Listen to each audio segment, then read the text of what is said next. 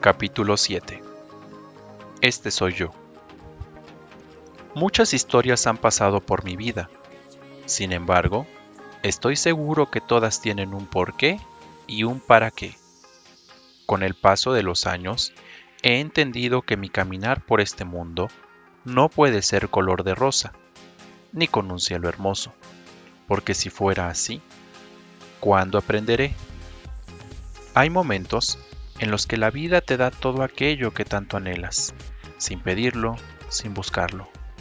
Pero hay otros en los que por más que lo pides y lo buscas, no lo puedes hallar.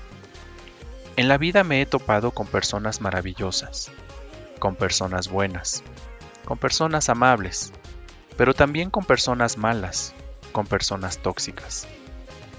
Todas ellas han dejado algo en mí, aprender a ser como ellas o a no ser como ellas.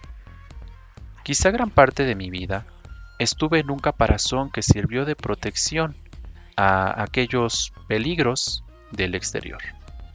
No sabía absolutamente nada de este mundo, ni conocía a la gente que me rodeaba, ni sabía todo lo bonito que es mi entorno. Muchos amigos me decían el niño formal, el niño bien y el niño inteligente. Pero más que ello, era un niño que reprimía lo que sentía, porque no era correcto externarlo debido a los paradigmas sociales y el respeto a los mayores. Me alegro de ser quien soy y no quisiera ser nadie más, porque fui creado como algo muy valioso. Anónimo. Afortunadamente, un día, así de repente y de la nada, abrí los ojos y comencé a experimentar el mundo. Hice nuevos amigos, mi estilo por vestir cambió drásticamente, conocí muchos lugares que solo había visto en televisión y libros o revistas. Me hice fanático de la radio y de la música de moda. Y fue así como entendí que la vida tiene muchos matices. Desde luego, nunca perdí mi esencia, porque eso es lo que realmente vale en una persona. Y estoy convencido de que aquello que me inculcaron lo llevo a la práctica siempre. No sé ni cómo explicar el tipo de persona que soy, y es que esa es la típica pregunta de las redes sociales. A veces llega un conflicto en mi cabeza por saber qué responder. Y no porque no tenga una respuesta, sino porque esa respuesta puede llegar a asustar a muchos o puede ser poco para otros.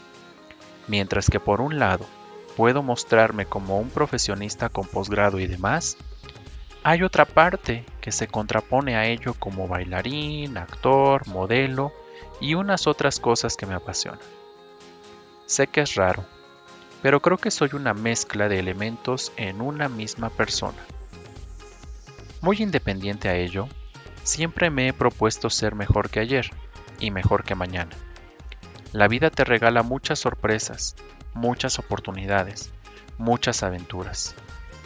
Y en todos los aspectos. Lo importante es aprovecharlas y siempre dar lo mejor de ti. ¿Tropiezos?